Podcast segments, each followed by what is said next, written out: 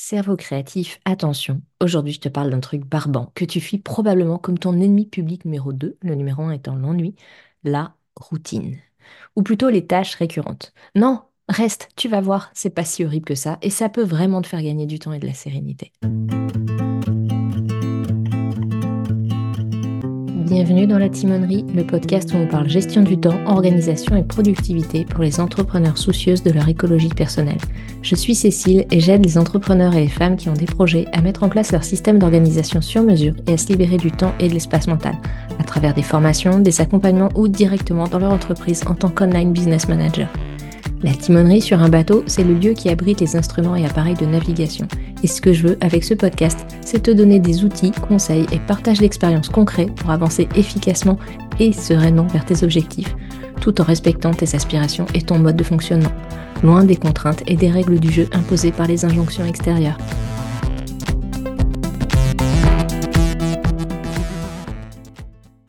Hello et bienvenue dans cet épisode où j'ai envie de te parler donc des tâches récurrentes.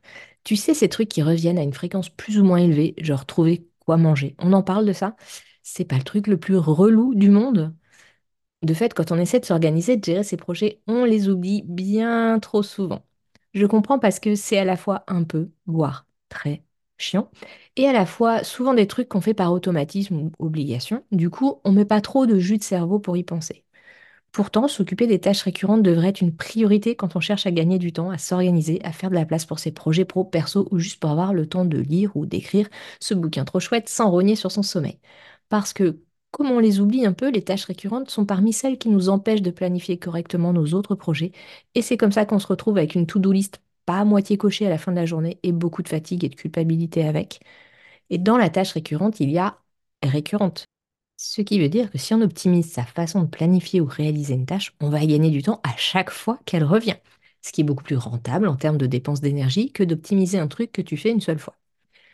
Tu veux tout savoir sur l'organisation vers l'optimisation des tâches récurrentes? Eh bien ça tombe bien, c'est de ça dont on va parler. Donc la première étape, la première chose à faire pour organiser ces tâches du quotidien, ben, c'est d'en faire une liste. Donc note pendant une semaine minimum tout ce que tu fais et qui revient régulièrement et indique à côté la régularité de chacune de ces tâches. Tu peux garder cette liste à portée de main pour la compléter chaque fois que tu identifies une nouvelle tâche récurrente. Certaines reviennent tous les mois ou tous les ans, du genre renouveler un nom de domaine, prendre un rendez-vous chez un médecin spécialiste. Donc tu vas pas forcément les croiser ta première semaine. Ça te permet d'avoir une vision objective de la quantité de tâches à faire. La deuxième étape, une fois que tu les as identifiés, bah, tu sais de les batcher, c'est-à-dire les regrouper. Le batching, c'est vraiment une habitude à avoir pour gagner du temps. C'est une technique de productivité efficace à adapter à ta sauce. Tu peux regrouper par exemple les tâches vraiment identiques. Par exemple, répondre aux emails du jour, plutôt que de répondre à chaque email quand il arrive, bah, tu vas regrouper ça et répondre à tous tes emails, je ne sais pas, le soir de 16 à 17 ou bien ça peut être des tâches qui sont semblables ou complémentaires, même si elles ne sont pas strictement identiques. Par exemple, répondre à tous les messages entrants de la part de tes clients ou ta communauté, que ce soit tes emails, tes DM, ton WhatsApp, etc. Ou, pour le perso, faire le ménage chez toi, que ce soit passer l'aspirateur, faire les vitres ou je ne sais quelle autre chose très ennuyeuse qu'on a à faire quand on fait le ménage chez soi. Regroupe selon ce qui te convient le mieux. Il n'y a pas de bonne façon de faire universelle. Teste des choses et vois ce qui fonctionne bien pour toi.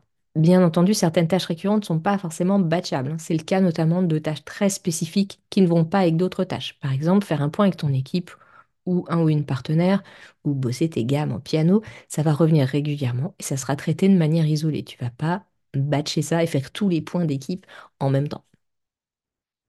À l'inverse, tu peux avoir des tâches récurrentes qui ne sont pas spécifiques du tout, mais qui nécessitent quand même d'être réalisées. Par exemple, créer du contenu, ça peut prendre plein de formes différentes et donc ne pas entraîner toujours les mêmes actions selon que tu fais euh, une vidéo, un post sur les réseaux sociaux, un épisode de podcast.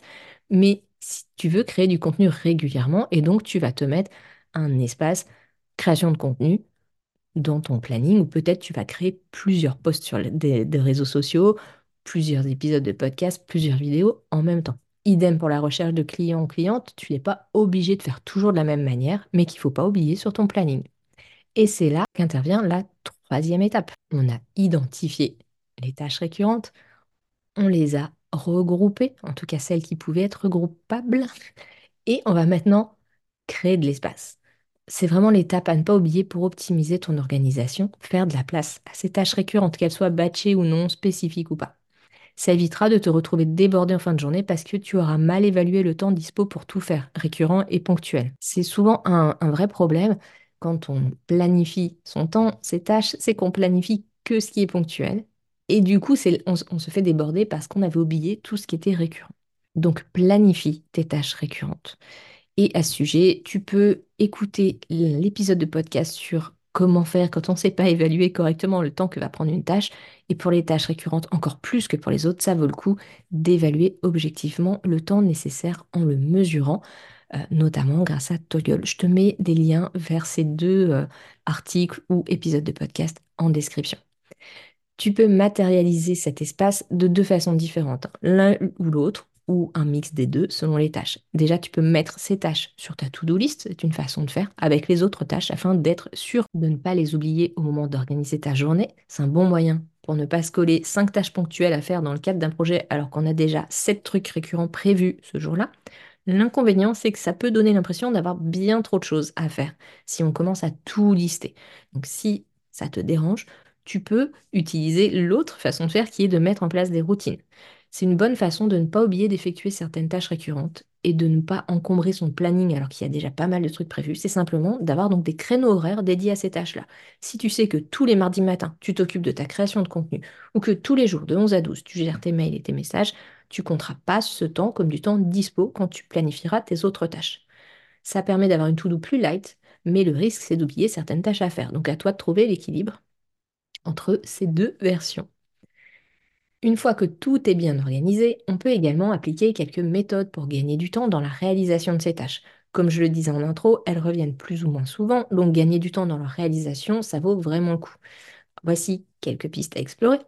La première, c'est de batcher, donc de regrouper les tâches. Oui, je me répète. La deuxième, créer des routines, des moments où les faire, on a déjà évoqué ça, et des façons de faire. La troisième, c'est de mettre en place des process. Un process, ça peut être une simple checklist des actions réalisées dans le cadre d'une tâche pour aller plus vite dans sa réalisation la fois suivante. C'est déjà un process. Bien choisir ses moments également, ça c'est la quatrième piste. Généralement, les tâches récurrentes ne sont pas très créatives. Ça dépend desquelles. Hein. La création de contenu, oui, mais beaucoup de tâches récurrentes sont des obligations pas très créatives, donc autant les faire sur des temps peu créatifs, peu productifs, genre après la pause déjeuner lorsqu'on digère.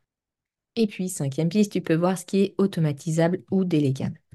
C'est vraiment sur les tâches récurrentes qu'il y a des choses, du temps à gagner. Et donc, s'il y a un petit peu d'énergie à mettre au départ et un petit peu de temps à passer pour automatiser, pour déléguer, pour utiliser l'intelligence artificielle, hein, on en parlait dans l'épisode avec Pauline et Belle sur l'IA, justement, ben, c'est rentable parce que ça revient régulièrement et du coup, le temps qu'on a c'est du temps investi pour après avoir plus de temps libre par exemple, moi, je fais ma comptabilité mensuellement. J'ai choisi de la réaliser chaque premier vendredi du mois, ce qui me permet de faire une déclaration de TVA à temps, quoi qu'il arrive.